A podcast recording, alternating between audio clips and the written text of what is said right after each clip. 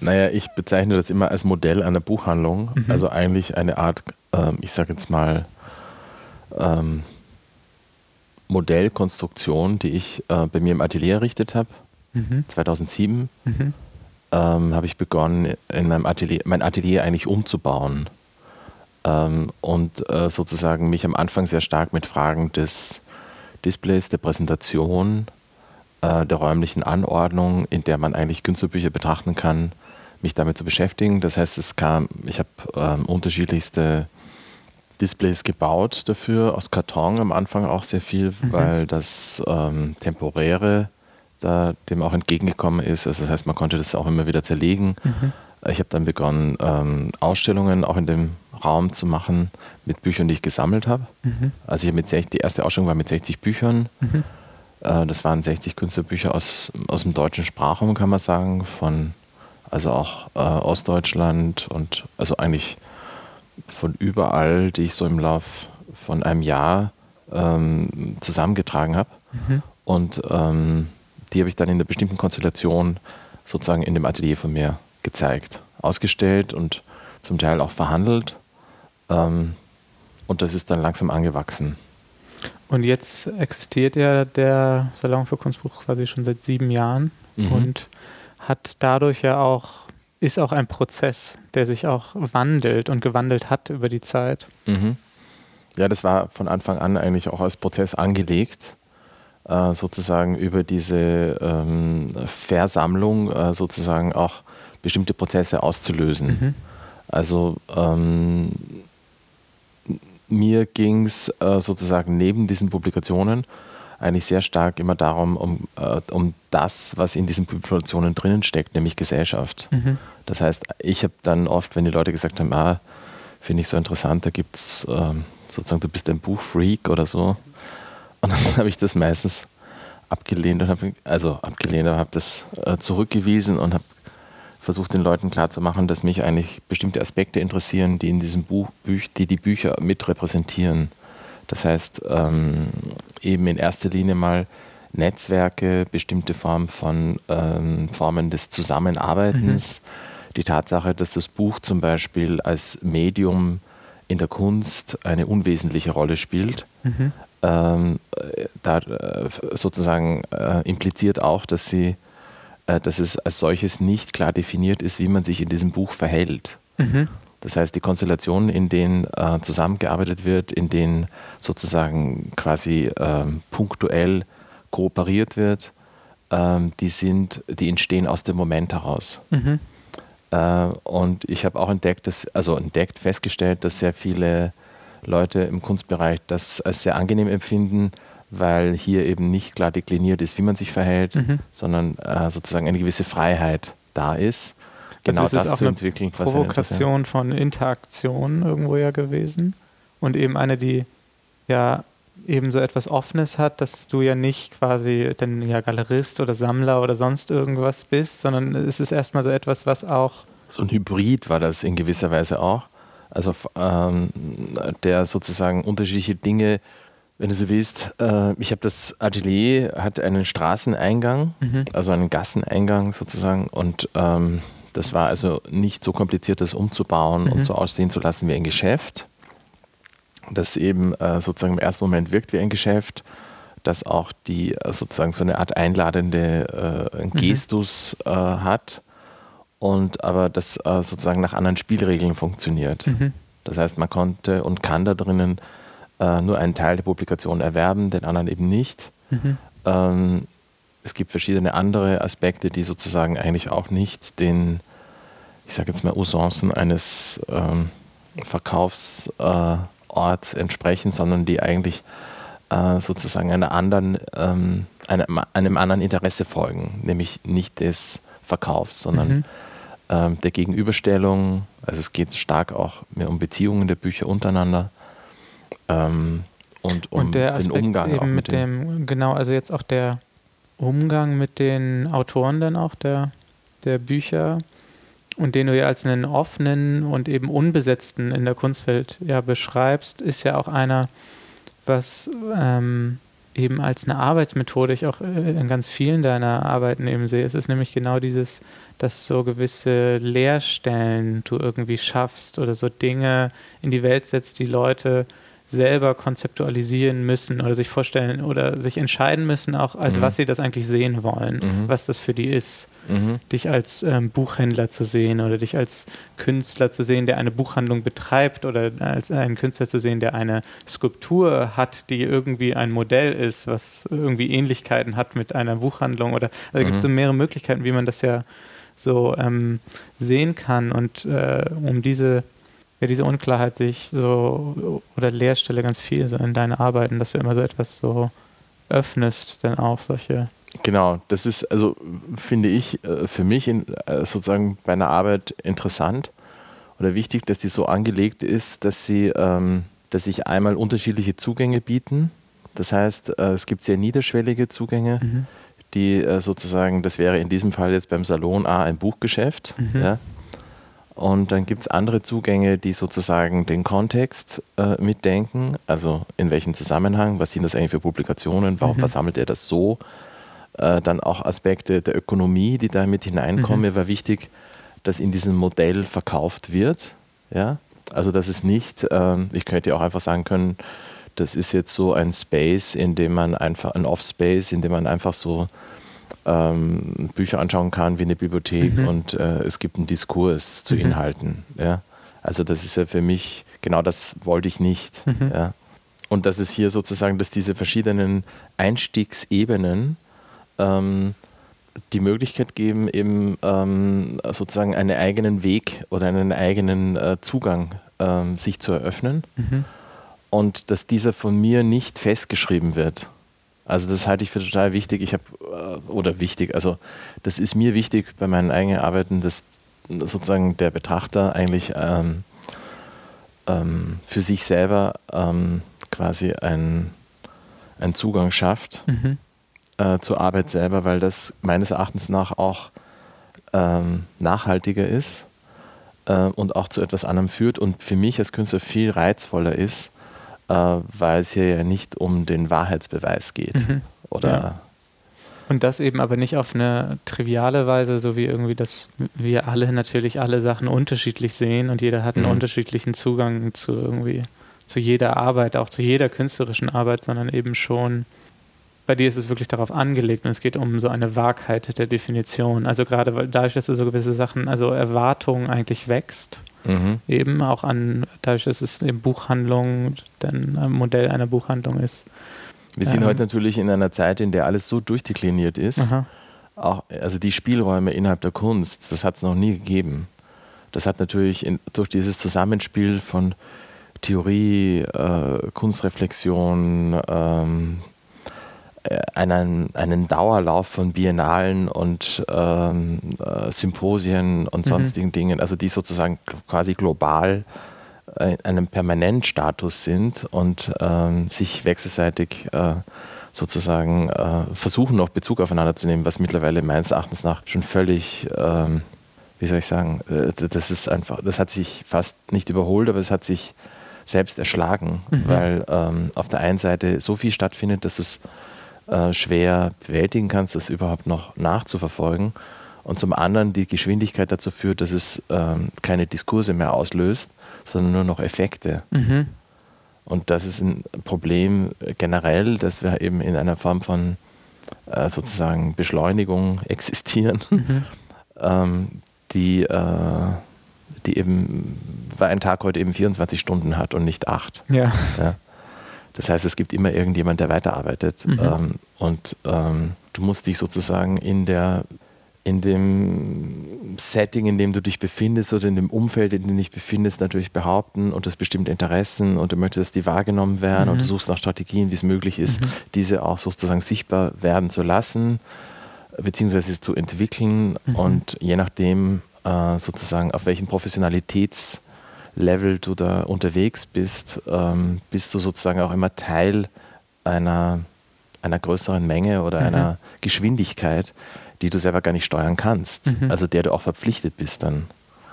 Und ähm, daraus ergeben sich eben ganz bestimmte Formen von, von Interaktion mhm. eigentlich. Ja. Und was ich interessant fand, also ein Grund, warum ich diesen Salon, um darauf zurückzukommen, ja. ähm, auch ähm, warum ich die Arbeit als Salon konzipiert habe, war, ähm, dass für mich verschiedene Momente interessant waren. Ich wollte zum einen als Künstler ähm, ähm, hatte ich keine Lust, ähm, also ich, ich wollte mir eigentlich ein eigenes Display bauen, über das ich auch kommunizieren kann. Also mit anderen Worten, eine eigene Struktur zu bauen, über die ich die Dinge vermitteln kann, die mich interessieren, ja. mich gleichzeitig aber auch sozusagen quasi mein Atelier öffnen. Mhm. Also sowas wie einen äh, sozusagen halböffentlichen Arbeitsraum herzustellen, der nicht nur meinen Blick auf die Kunst zeigt oder meinen Umgang oder mein, äh, sozusagen, äh, ja, meine Formen der Visualisierung, sondern ähm, eben auch ähm, ganz andere Positionen und mhm. die in Beziehung setzt. Also ich fand diesen ja, diskursiven Moment auch, interessant. Dass auch sozusagen da wiederum quasi denn heutzutage ein kommerzielles Modell das eigentlich erst möglich macht. Also ich glaube nämlich, wenn wenn du gesagt hast, es wäre jetzt so Salon für Kunstbuch und das ist ein 1 zu 1 Modell einer Bibliothek, mhm. wär, hätte das weniger gut funktioniert, ja. weil sozusagen die, die Ebene des Kommerziellen einen, so einen gewissen leichten Einstieg äh, ermöglicht, nämlich auf dich zuzukommen im Buch und zu sagen, willst du das nicht aufnehmen bei dir und irgendwie, mhm. oder ein bisschen über den Preis zu verhandeln oder, oder solche Dinge. Das mhm. sind so, es entspricht irgendwie dem Code, den wir alle sprechen und alle kennen und dadurch Richtig. Ja, öffnet es was. Ja, ja. Was und es lässt natürlich auch ganz andere Aspekte zu, weil die Tatsache, dass es hier um Handel geht, mhm. ja, äh, bringt sozusagen oder vereinfacht, auch wenn es dann nur um 5 Euro oder 10 mhm. Euro oder ich weiß nicht wie viel geht, bringt sozusagen andere Dinge, äh, macht andere Dinge transparent, die ich sonst gar nicht sehen würde. Mhm. Das heißt Produktionskosten, Öffentlichkeit, Formen des Verhandelns, mhm. die Selbsteinschätzung äh, über den Wert des Werks ja? Also all diese Momente spielen eine Rolle. Was ich vorher noch dazu sagen wollte, ist, äh, dass für mich aus mehreren Gründen dieses Medium Buch interessant war. Einer war eben den, äh, der das äh, sozusagen quasi durch diese Unbeobachtbarkeit und, und, und durch das Moment der Unterschätzung innerhalb der Kunst als Medium äh, sich sozusagen eine Chance bietet, mhm. ganz anders ähm, sozusagen in diesem Medium auch äh, in Kollaboration mit anderen äh, zu operieren. Mhm. Es ist ähm, äh, sozusagen äh, eine Möglichkeit zu formulieren äh, und diese auch sozusagen wieder nach außen ähm, zu stülpen, ohne eigenen, wie sagen, ohne, ohne einen Galerieapparat zum Beispiel. Mhm. Es ist leichter transportierbar als ein Werk, ähm, als die meisten Werke, weil das halt einfach weniger Kosten verursacht mhm. im zweiten Schritt. Aber was auch dazu kommt, ist, dass es als Medium, glaube ich, seit 95, also seit, dem, ähm, seit der Durchsetzung des Internets als Massenmedium, ähm, äh, sozusagen befreit wurde vom Zwang, Informationen zu transportieren. Mhm. Das heißt, auch in der Kunst, und da finde ich, wurde das sehr früh miterkannt von Künstlern, also gespürt. Ich weiß nicht, ob es intellektuell wahrgenommen wurde oder einfach so aus dem Bauch raus und wurde ähm, genutzt. Das heißt, man hat auf einmal entdeckt, da gibt es ein neues äh, da gibt es ein Medium, das lässt sich ganz neu nutzen. Ich mhm. kann völlig anders damit umgehen. Die Produktionsbedingungen sind billiger geworden. Das war also sozusagen quasi parallel eine Entwicklung dazu, dass es mehr und unterschiedlichere äh, äh Print on Demand, mhm. äh, Digitaldruck und so weiter, äh, Risograph und was weiß ich, Kopier Qualitäten, die viel besser wurden und so. Eine Publishing-Programme und ja. Genau, also, also die Vielzahl der, der Möglichkeiten zu publizieren ähm, und die Verbilligung dieser Technologie äh, hat dann natürlich diesen Boom nochmal mhm. äh, äh, verdoppelt fast. Und, und gleichzeitig ist es auch eben eine, gibt es eben so auch eine Parallelität zu dem ja, Netz, also es ist befreit davon, quasi die Informationen zu übertragen mhm. und kann sich jetzt irgendwie auch herauskristallisieren als ein Gegenstand, der materiell ist und der andere Bedingungen eben hat als die, die Sachen, die im ja. Netz sind, der ein abgeschlossener Gegenstand auch ja. ist, der ähm, nicht so also fluide, offen in alle Richtungen ist und auf einer ja. gewissen Oberfläche mit einer Materialität stattfindet, sondern eben abgeschlossen durchkonzipiert sein muss, weil er eben als ein Gegenstand ja weitergegeben wird. Mhm. Also es ist ein Punkt, es ist eine Setzung, äh, ähnlich wie beim Objekt äh, auch, mhm. äh, die sozusagen, wenn sie hergestellt ist und fertig geformt ist, in sich abgeschlossen ist. schaut man sich Konzeptionen aus den 80er Jahren an, das ist nicht so weit weg. Mhm. Also das kann man sozusagen noch fassen äh, von Publikationen. Mhm. 70er, 80er Jahre, dann ist so, war der Mainstream in dem Bereich, dass äh, Künstler Kataloge machen. Diese Katalogkonzepte waren total einfach gestrickt mhm. im Prinzip. Es waren meistens, äh, die waren meistens damit verknüpft, ein schon bestehendes Werk in einer bestimmten Weise, äh, nicht wie ein Werkkatalog, in der Regel waren das äh, sozusagen Verkaufskataloge, ähm, in einem, einem, bestimmten Abschnitt äh, abzubilden, in der Ausstellung oder ohne Ausstellung und diese dann über die Galerie, meistens mit einem Text versehen, über die Qualität der Arbeit und einer Biografie, äh, das zu nutzen, um damit sozusagen die Arbeit äh, bekannt zu machen. Mhm. Und da muss ich sagen, haben sich schon die Konzepte, äh, also eine Unzahl an unterschiedlichsten ähm, Konstellationen, also äh, Arbeitsweisen äh, finden sich da heute, die also um ein hundertfaches besser sind. Mhm. Also man sieht auch, dass das, äh, das natürlich die ganze Drucktechnik äh, sich enorm verändert hat. Also heute gibt es Maler, ich habe so Malerbücher, die finde ich ganz schön, da gibt es kein einziges geschriebenes Wort drinnen. Ja? Das ist ein reines Zeichenbuch zum Beispiel. Also die Befreiung ist für dich wirklich ganz sichtbar, tatsächlich auch. Also das, ja, ja, das, ist das emanzipiert, ja, das Buch. Ja, die Leute haben sich da total davon emanzipiert. Man darf ja auch nicht vergessen, diese ganze Idee des Desktop-Publishings, die ja dann in den 80er Jahren begonnen hat, mhm. Äh, dass jeder seinen eigenen Rechner hat, dass sich also das über mehrere Generationen dann sozusagen weiterentwickelt hat und heute ähm, auch ein Bewusstsein gibt dafür, auch bei uns, dass sich äh, sozusagen was Gestaltung ist. Mhm. Und das Lernen auch an anderen Objekten, das heißt ähm, sozusagen der starke Austausch, dass also sozusagen das Reisen ins Ausland heute nicht mehr etwas ist, was man ab und zu macht, was, sondern dass es irgendwie fast ein ständiger Prozess ist, mhm. dass man Austausch hat äh, mit anderen Orten, hat auch zu einem sehr schnellen Lernerfolg geführt, ähm, dass man eben begonnen hat, äh, Konzept, gute Konzepte äh, zu kopieren oder sie mhm. sozusagen äh, in einer anderen Weise zu übersetzen, für sich selber zu nutzen und daraus sozusagen auch so eine Kultur entwickelt der, der Qualität in dem Bereich, mhm. ja, der Konzeption ähm, und natürlich auch der Fragestellungen, die zum Teil auf das Medium selber referieren, aber zum Teil eben auch äh, sozusagen konzeptionell angelegt äh, äh, bestimmte Fragestellungen verbinden oder mhm. verknüpfen. Das Buch ist ja, darf man nicht vergessen, in letzter Konsequenz äh, sozusagen die, ähm, die Folgeerscheinung der Konzeptkunst oder das, wenn du so willst, das zwingende äh, Moment, das sich aus, äh, aus einer Konzeptkunst der 60er und 70er heraus entwickelt hat. Mhm. Was ja damals auch schon, wenn du dir frühe Sachen. Wenn man gewisse konzeptuelle Reduktion zu Ende denkt, dass man quasi ja. nur noch aber selbst die, wenn denk an Lawrence Weiner, ja. diese äh, Textgeschichten, äh, das sind natürlich nicht viele Sachen, die da also nicht in Masse erschienen mhm. ist, aber auch schon diese Geschichten, die über Printed Matter vertrieben wurden, also diese Künstlerproduktionen, die in den 60er Jahren, also Ende der 60er Jahre gab es ja in Amerika diesen Schub, dass auf einmal alle auf äh, diesen alten Druckmaschinen gedruckt haben, mhm. für einen Dollar die Dinger verkauft haben und so. Also da ging es, das war, wenn du so willst, ein erster, eine erste Bewegung in die Richtung mhm. und ähm, das hat sich dann sozusagen eigentlich bei uns oder generell, glaube ich, so in den äh, 90er Jahren, in den späten 90er Jahren, ähm, begann das äh, so eine, ein Interesse zu entwickeln. Also ich habe das selber noch in der Studienzeit ähm, immer Bücher gemacht, aber das war dann nicht so, dass, das, dass es dafür eine wirkliche Öffentlichkeit gab. Mhm. Also auch in der Kunst nicht wirklich. Mhm. Also und jetzt nochmal so, ähm, um zurückzukommen auf den Salon für Kunstbuch, der jetzt ja auch schon sieben, acht Jahre ja, existiert. Sie, siebeneinhalb sind es jetzt. Ja. Wie, wie hat er sich für dich denn auch verändert als Skulptur? Also, weil letztendlich ist es ja auch eine Skulptur. Mhm. Naja, es hat einen stark Was wachsenden Stadien Moment. durchlaufen. Ja. Also es gab immer so Momente, wo ich gemerkt habe, also das ist dann auch oft so was Physisches, wenn man da quasi im Atelier ist und man hat dann immer diese eine, eine ständig wachsende Menge an äh, neuem Material, das reinkommt. Mhm.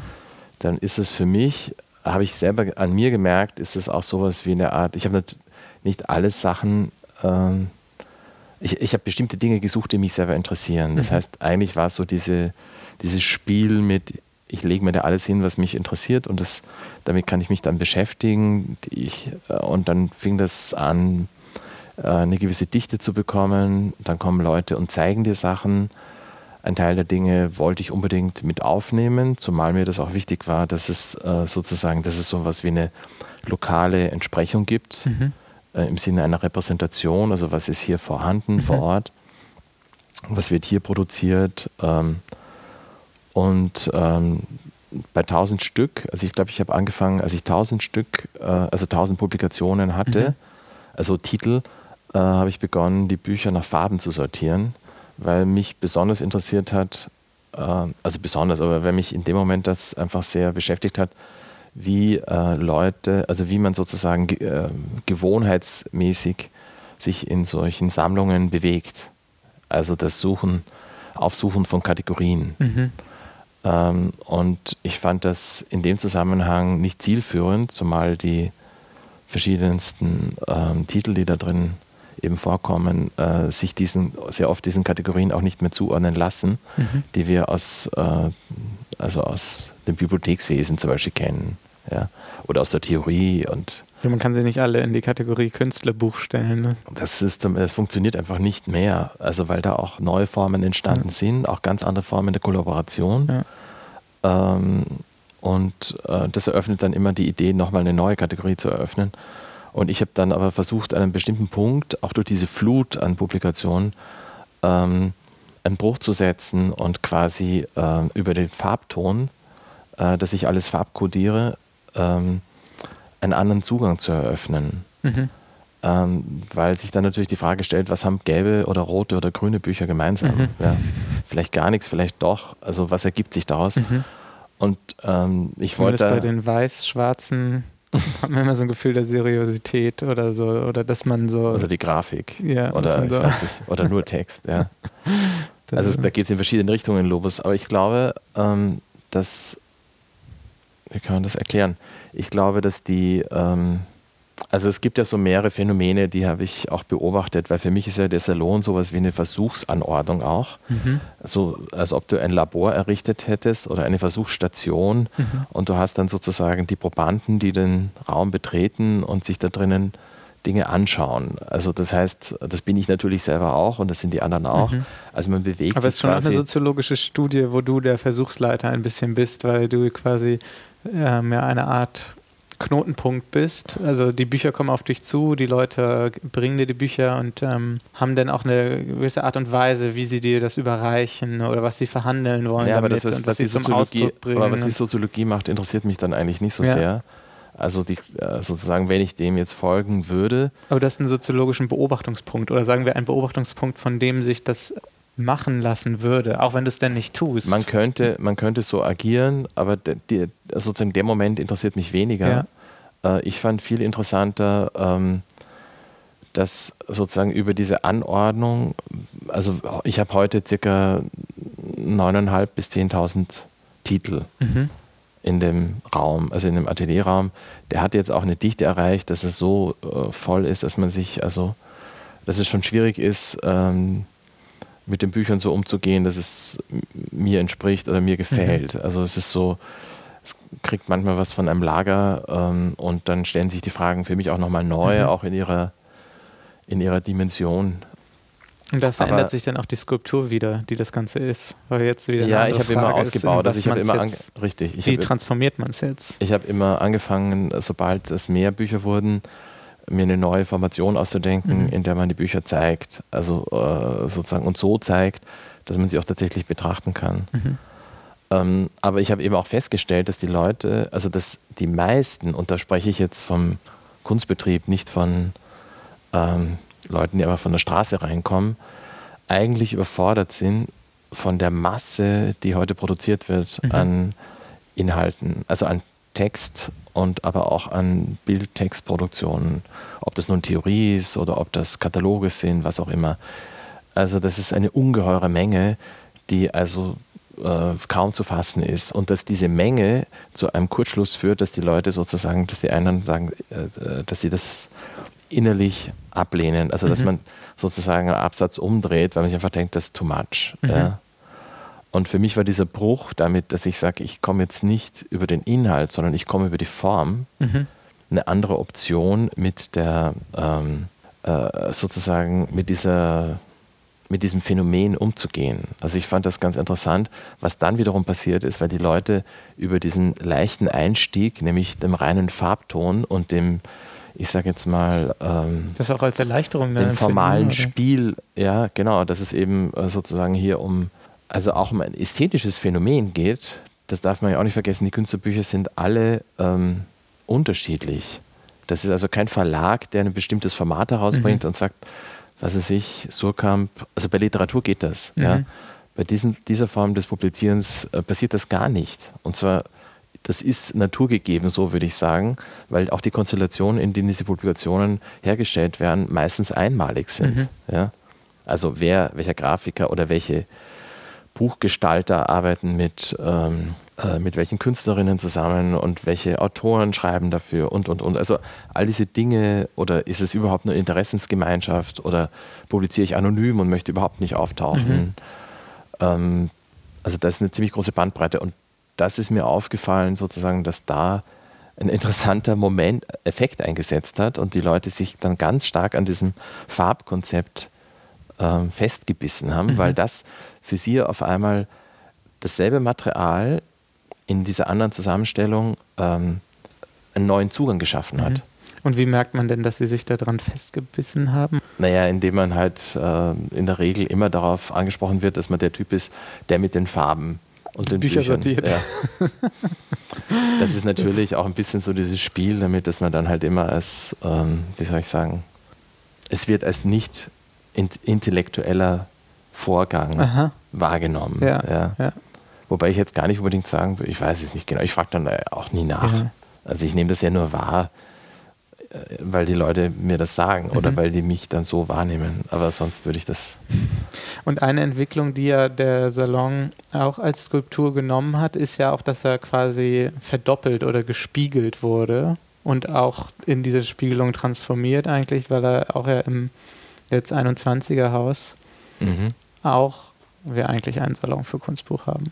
Mhm. Ja, also mir war natürlich von Anfang an wichtig, äh, dass das, ähm, also ich habe das auch nie, ich habe das immer abgelehnt, die Beschreibung, das sei ein Offspace oder ein Geschäft. Mhm. Also all diese Definitionen, das sind sozusagen Missverständnisse, die ich angelegt habe, mhm. ja. ähm, die aber eigentlich dazu führen sollten oder eigentlich ähm, Teil einer Strategie waren, bestimmte Momente ähm, zuzulassen in einer künstlerischen Arbeit, die normalerweise ähm, sozusagen, ähm, die in Prozessen schon möglich sind, aber die in der Regel eigentlich äh, vorher schon gekappt werden, indem man genau mhm. beschreibt, ähm, also indem man eine Setzung so setzt, auch äh, in seiner dramaturgischen oder formalen Anordnung, dass sie ähm, nicht anders gelesen werden können.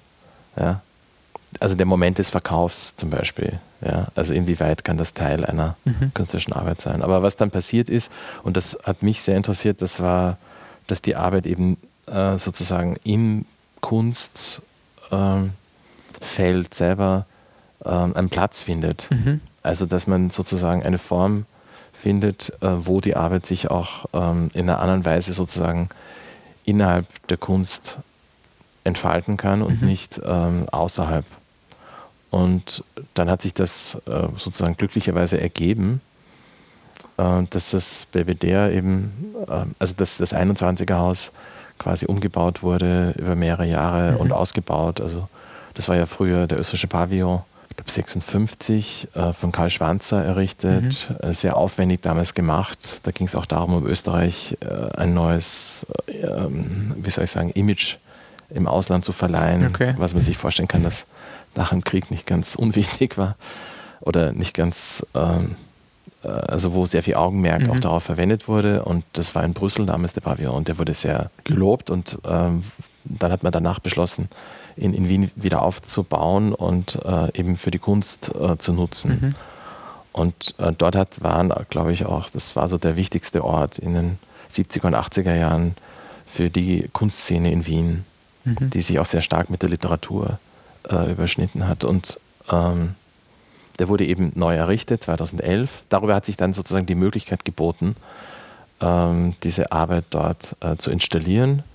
Das heißt, die, damals war die äh, Kuratorin, die dafür, die mich darauf angesprochen hat, die Bettina Steinbrücke, ähm, hat mich eben eingeladen, ein Konzept äh, vorzustellen, beziehungsweise ähm, der Frau Dr. Huslein und ihrem Team vorzustellen, wie so ein Salon für Kunstbuch quasi in so einem Kontext funktionieren würde, wie die Konzeption wäre. Sie ist auch anders geworden als bei mir im Atelier.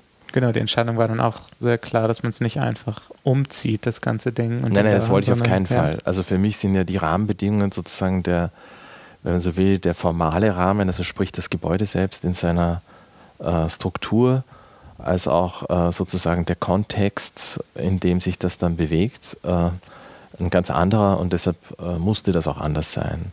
Und ich habe dann eben was entwickelt, habe dafür ein Modell auch wieder gebaut im Maßstab 1 zu 1 mhm. und habe das dann ähm, äh, sozusagen ähm, vorgestellt und das hat ihnen gut gefallen und die haben dann die Arbeit angekauft und die wurde dann da oben installiert und wir haben dann sozusagen in Form eines Vertrags äh, geklärt, eben was das Werk ist, mhm. was ja auch nicht so einfach war in so einem mhm. Fall, ähm, welche Aufgaben äh, sozusagen in diesem Prozess ähm, vollzogen werden sollten oder beziehungsweise wie der Prozess angelegt ist, ja, mit welchem Interesse, ähm, welche Aufgabe in dem Jetzt Fall auch wieder eine Installation und ein performativer Prozess ist und gleichzeitig ja. ein, aber auch eben Funktion eines Ladengeschäftes denn dort auch erfüllt oder eines Museumsshops und genau. eben mhm. und da kommen dann aber auch wieder dann eben so Strategien ja letztendlich auch aus der so Konzeptkunst rein, dass man in so einem Vertrag dann ja eben irgendwie festlegt, wie weit geht die Skulptur und wie darf mhm. sie sich transformieren. Richtig, und welche, in welcher Konstellation spielt man hier zusammen? Und das ist jetzt sozusagen, wenn man so will, der erste Museumshop weltweit, der als ähm, Künstler äh, Projekt geführt mhm. wird. Ja? Was äh, sich irgendwie im ersten Moment witzig anhört oder seltsam, aber was dann sozusagen, wenn man die einzelnen Aspekte durchgeht, die so einen Ort ausmacht, schon sehr deutlich wird, dass es da einen echten Unterschied gibt mhm. in der Zielsetzung, im Interesse. Und mich hat natürlich daran auch sehr gereizt. Also einmal die Frage natürlich, was ist ein Museumshop im 21. Jahrhundert? Mhm. Wenn man die Struktur sich heute anschaut, wie solche Orte in Museen, in Kunstvereinen größeren äh, genutzt wird und welche Möglichkeiten bieten sich da. Mhm. Also sozusagen auch diese Neubesetzung oder Neudefinition eines solchen Orts für die Kunst äh, war ein Interesse, das mich halt dann auch äh, beschäftigt hat. Und was ja auch ähm, letztendlich auch daraus erwachsen ist, ja, aus diesem dieser siebeneinhalbjährigen Geschichte des Salons ist ja auch ein weiteres Projekt, wo du auch jetzt dran bist am No ESPN-Projekt. Ja, Kann man das Zuge so sagen, dass es daraus erwachsen ist? No, nicht wirklich erwachsen, aber das ist in dem Zusammenhang. Ja. Also es gibt ja immer. Ich meine, es gibt eine gewisse Kausalität darin, dass du sehr, sehr viele Bücher einfach um dir hast. Das stimmt, ja. Und durch, die, durch das Betrachten dieser Objekte sind mir eben bestimmte Phänomene aufgefallen und eines davon war eben äh, sozusagen das Publizieren ohne ISBN-Nummer. Mhm. Ähm, das heißt, ein Phänomen, das man früher als graue Literatur bezeichnet hat mhm. und das ähm, kein neues ist, aber das durch, die, ähm, durch das Internetzeitalter doch eine andere Art von ähm, Bedeutung bekommen hat und auch Wirkung. Mhm. Weil du eben heute unterschiedlichste Möglichkeiten hast, äh, bestimmte Formen des Publizierens zu finden. Und mich haben aber auch andere Aspekte interessiert an dieser äh, Form des Publizierens, mir ist aufgefallen, dass es einen Prozess äh, der Privatisierung gibt. Und also das heißt, dieser Prozess, äh, dass man, genau, dass man äh, sozusagen bestimmte ähm, Qualitäten nicht äh, einer größeren Öffentlichkeit angedenkt, sondern dass man das nur für kleinere Kreise produziert und das auch schon so angelegt ist. Ähm, das ist für viele Publikationen nicht verwunderlich. Da würde man einfach denken, ja, das ist eh klar, weil welche Masse soll sich dafür interessieren? Aber es ist eben auch feststellbar bei ähm, Publikationen oder bei Büchern, die dann tatsächlich ein bestimmtes Level überschreiten. Mhm. Und natürlich auch von mir dann immer mit der Rückkoppelung, weil ich ganz oft auch die Autoren und Autorinnen, also die Produzenten dieser äh, Publikationen äh, kennengelernt habe oder gesprochen habe äh, und sie darauf angesprochen habe, äh, für wen das gedacht mhm. ist. Also das heißt, ich habe nachgefragt, ähm, wen soll das erreichen und was ist die Motivation, in dieser Form sozusagen an die Öffentlichkeit zu gehen und mhm. an welche Öffentlichkeit mhm. und was ist Öffentlichkeit in dem Zusammenhang. Und das fand ich hochinteressant, äh, weil das eins zu eins kommt. Also das heißt, die Leute, das ist so ein, eine Ebene, wo, die, wo du dann so ein sehr, sehr schnell und ähm, präzise erfährst, was es ich, mit welchem Öffentlichkeitsbegriff eine bestimmte Generation oder eine bestimmte Gruppe mhm. operiert. Mhm. Und dann kommt dazu, dass diese Publikationen ja nicht unbedingt äh, Kunstpublikationen sind. Das heißt, ich versammle im Salon nicht ausschließlich Künstlerbücher. Mhm. Also ich habe da auch Theorie und ich habe auch Dinge, die ich halt einfach interessant finde, aber es gibt auch Sachen, die sind einfach anonym veröffentlicht und ähm, sind spannend äh, anzuschauen und äh, also sozusagen das, äh, ich habe auch ganz schlechte Publikationen, mhm. die finde ich total interessant, weil sie bestimmte Momente viel besser transportieren als ein gutes Buch. Ja. ja? Also das, es gibt unterschiedlichste Sammlungen, die sich in dieser Sammlung befinden. Ich sammle ja auch oft Bücher an, um, ähm, was weiß ich, ein Thema, das mich äh, schon länger beschäftigt hat, aber das ich schon eine ganze Weile sammle, äh, ist äh, das Thema Bestrafung Mhm. Also da gibt es auch viele Arbeiten von Künstlern, die sich um diese Thematik sammeln und ähm, die befinden sich dann auch alle da. Ja. Also das heißt, man darf sich das nicht vorstellen, dass ich jetzt versuche, hier die schönsten oder besten oder bekanntesten äh, Künstlerbücher zu sammeln. Das finde ich total langweilig. Mhm. Und was hast du da, was sind dir denn für Öffentlichkeitsbegriffe dort begegnet? Kannst du da schon so eine erste, erste Überlegung zu anstellen oder ist es jetzt auch Teil des Forschungsprojektes? Mhm. Ja, das ist schon ein Teil davon.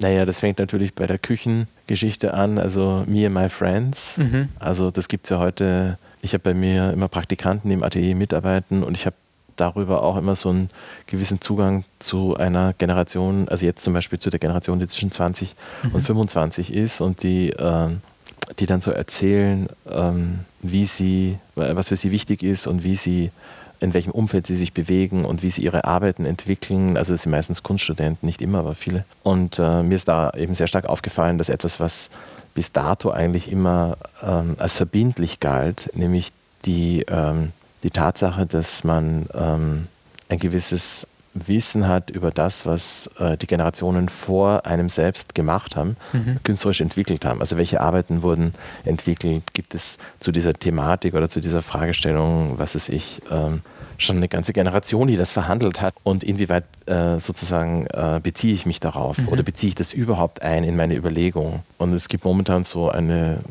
weiß ich nicht, ob man das eine Bewegung nennen kann, aber es gibt auch ein Phänomen, das das komplett ausklammert. Also das ganz bewusst sagt, es ist mir egal, ob es, äh, was ist ich, ich sage jetzt mal, innerhalb der Konzeptkunst bestimmte Formen von Arbeiten gab, die halt vor 20 Jahren schon entwickelt wurden. Und dann gab es irgendjemanden in den 90er Jahren, der das nochmal thematisiert mhm. hat und das wurde verhandelt und äh, dazu gibt es so und so viele Kataloge mhm. und das mhm. ist also alles bekannt. Ja? Ähm, das wird komplett negiert und ich mache das, was ich gerne mache und das andere interessiert mich nicht. Mhm. Weiß nicht, ob das so ein Moment ist oder ob das ein Dauerzustand ist. Ich war auf jeden ja, Fall mich, im ersten so Mal extrem irritiert. Ja. Ich war extrem irritiert und ich fand es dann aber im zweiten Schritt auch interessant, dass das einfach so generell einfach nur mal abgelehnt wird. Mhm. So nach dem Motto, ich habe keinen Bock drauf. Die anderen haben da jetzt schon so viel Theorie und sonst was entwickelt. Ich habe keine Lust, mich in diese Schleife zu hängen. Mhm. Ich mache einfach nur, was ich spüre. Also so ein, so ein Rückzug ins Private. Mhm. So, und das ist zum Teil ein Phänomen, das du sowohl bei den Produzenten als auch bei den Leuten dann siehst, für die das gedacht ist. Dass man sich sehr stark, weil die anderen Kontexte eben zu groß oder zu, zu weitläufig sind und man sich darin dann sozusagen auch nicht mehr wiederfindet, dass man sich ganz bewusst von vornherein schon eine ganz andere Setzung ähm, zurechtlegt. Mhm. Ja, ein Aspekt, den ich auch ähm, vorhin auch schon kurz hatten, aber, ähm, was auch eben interessant ist, wenn jemand, so wie du denn so viel mit Büchern eben arbeitet und die so oft quasi einen dann so berühren, rein physisch, mhm. dass ich mich gefragt habe, wie schaust du dir eigentlich Bücher an inzwischen? Mhm. Wahrscheinlich ja ganz anders als vor 20 Jahren. Ja, klar. Naja, man fängt natürlich an, auch Dinge strukturell zu betrachten, nicht mehr nur mhm. spezifisch nach ihrem jeweiligen Inhalt. Mhm. Und es gibt halt Bücher, die interessieren mich persönlich.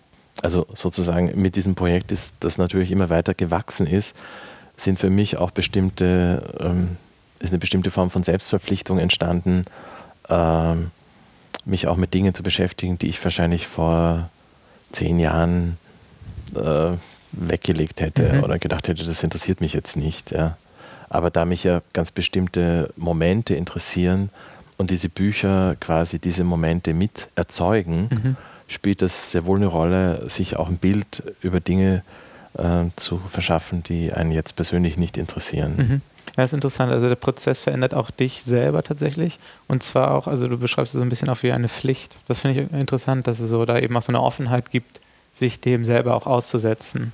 Hm, ich glaube, das ist notwendig, weil du sonst ähm, den Überblick verlierst.